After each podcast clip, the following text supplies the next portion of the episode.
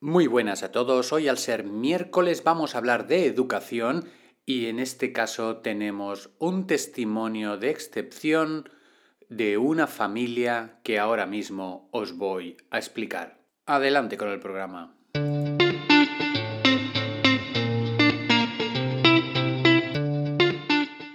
Estáis escuchando el podcast de Psicología, Comunicación y Crecimiento Personal de Joan Contreras. Bienvenidos.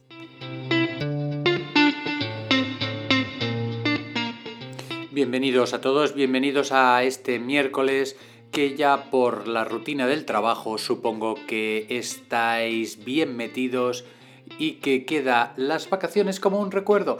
Y en el día de hoy en el podcast vamos a trabajar, vamos a hablar de educación y quiero que este podcast sea como un homenaje a todos los educadores. Y el punto de, el punto de inicio, esto ocurrió en mitad del verano, cuando estaba yo tranquilamente en eso es que eh, te coges esas mañanas de veraneo, que te lo tomas todo con calma. Coges el diario y en este caso La Vanguardia del 23 de agosto y lees una noticia, bueno, no es una noticia exactamente, es en la carta a los lectores, lees una carta que la propia edición destaca y dice así. Nuestro hijo es invisible para la sociedad. Todos somos genios. Pero si juzgamos a un pez por su habilidad para trepar a los árboles, el pez vivirá toda su vida pensando que es un inútil. Miguel está diagnosticado de miastenia autoinmune. Miguel sufre de, síndrome de Asperger. Miguel tiene un trastorno del espectro autista, TEA. Miguel padece un síndrome invisible. Miguel es invisible para la sociedad. Miguel tiene reconocida una discapacidad del 65%. Miguel se graduó en traducción e interpretación por la Universidad de Vigo. Miguel habla inglés, francés y ruso. Miguel tiene derecho a no ser discriminado respecto a las condiciones de selección y contratación. Miguel tiene derecho a los ajustes razonables y favorables en la obtención de empleo. Miguel tiene derecho a adquirir experiencia laboral. Miguel tiene derecho a una oportunidad de empleo en el sector público. Miguel tiene derecho a ganarse la vida. Miguel tiene derecho al reconocimiento de su dignidad. Miguel tiene derecho a la protección de su autoestima. Miguel tiene derecho a no ser discriminado por razón de su discapacidad. Miguel es objetivo y honesto. Miguel tiene 35 años. Miguel es nuestro hijo. ¿Qué harías tú en nuestro lugar?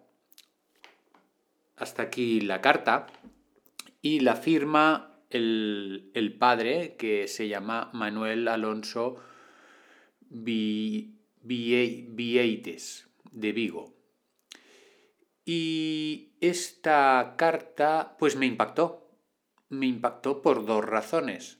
La primera porque este chico, Miguel, está diagnosticado de una enfermedad autoinmune, y por otro lado, y el síndrome de Asperger, este, el TEA, pero por otro lado, porque el tío habla cuatro idiomas, contando el español, el castellano, y eh, tiene un título universitario.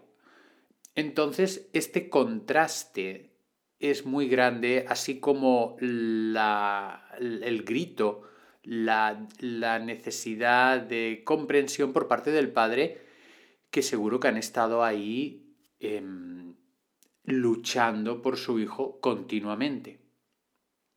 La enfermedad que sufre la miastenia autoinmune es una enfermedad que, que, las células del cuerpo atacan al propio cuerpo, las, las autoinmunes, y el resultado es, eh, según he, buscado, es una contracción muscular anómala e ineficaz que causa debilidad muscular y fatiga fácil de los músculos, voluntarios exclusivamente.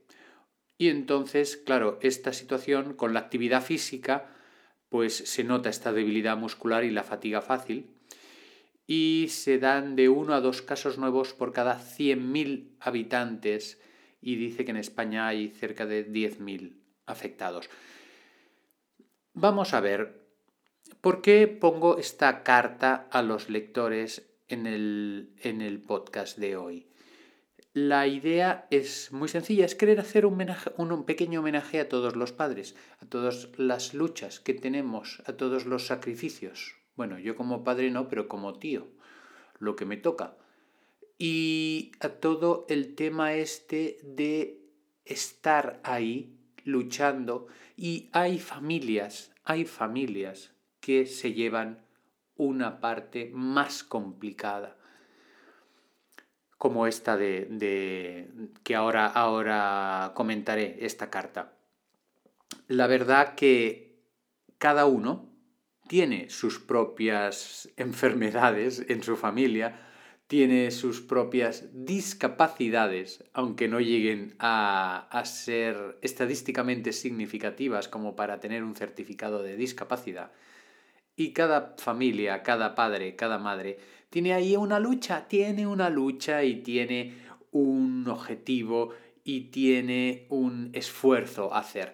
En la, en la carta, Manuel Alonso nos está explicando una situación muy, muy difícil, porque estoy seguro que este, este chico, Miguel, con su Asperger, con la dificultad ah, de, de, la musculación y con la capacidad de fatiga, la que deben haber luchado. Esta es la impresión que saqué nada más leer el artículo lo que debe haber luchado esta familia y que esta familia nos puede servir de ejemplo de muchas otras familias que tienen hijos con enfermedades raras o con enfermedades que se salen de la norma, que no sean una neumonía o un resfriado, sino que puede ser una situación de un TEA, puede ser una situación de una enfermedad de estas que no se cura y están ahí luchando con fuerza, con interés, sin desánimo.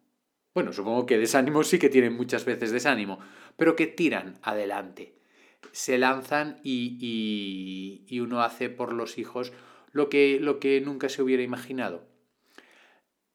El padre de esta carta eh, está reclamando una situación, en este caso más quizás más burocrática, porque igual no puede acceder a oposiciones por alguna de las situaciones que, que sufre. Bueno, exactamente no sabemos en qué contexto, ¿eh? porque él dice que tiene derecho a la obtención de, un empleo y una, en el sector público. Es decir, es como si hubiera eh, hecho una oposición y no se le hubieran dado, no por sus méritos, sino quizás por alguna de las razones que, aducía a nivel médico.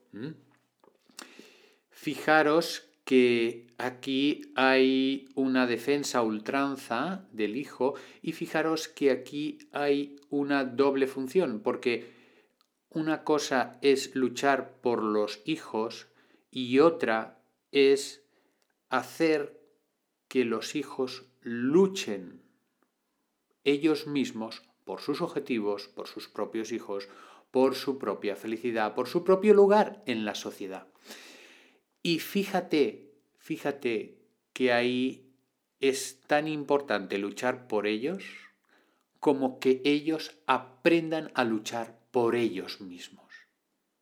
Este es el factor clave que, que, tenemos ahí, porque independientemente del TEA, independientemente de la enfermedad autoinmune, Miguel seguro que está ahí luchando por su futuro. Y si se ha sacado una carrera y se ha sacado no sé cuántos idiomas, seguro que no han estado sus padres detrás haciéndole los deberes o haciéndole los exámenes, sino que ha sido él que ha, que ha hecho los deberes y ha hecho los exámenes. Y él ha sido el que ha podido sacarlo todos esos títulos adelante y está también luchando por un título. El tema es ese. Primero, un, pequeño gran homenaje a toda la lucha de los padres. Y segundo, esa función tan importante que es que ese espíritu de lucha que podemos tener los padres se lo podamos transmitir a los hijos. Y ese es el punto clave. Puede ser que te falte un miembro, puede ser que tengas una discapacidad, puede ser que, que tengamos una situación complicada de personalidad o familiar o económica. Pero lo cierto es que una de las grandes obligaciones y una de las grandes tareas, así como, wow, a ver cómo lo hago esto, ¿no? Es de los padres es transmitir ese espíritu de lucha, de fuerza, de insistencia, para que ellos mismos, para que ellos mismos puedan, digamos, defenderse y, conseguir sus objetivos.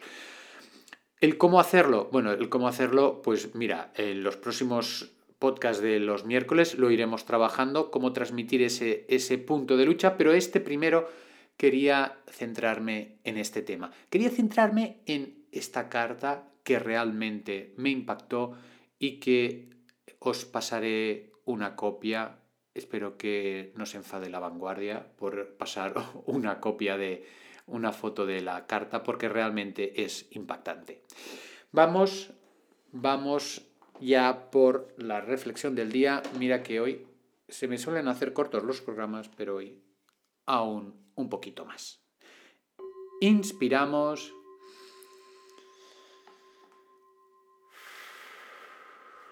Tomamos aire. Vamos, vamos a tomar ese espíritu de, de lucha con alegría, con satisfacción, una lucha con una sonrisa, con determinación también y con contundencia y si es necesario, pues sacar la rabia, como me decía una mamá el otro día.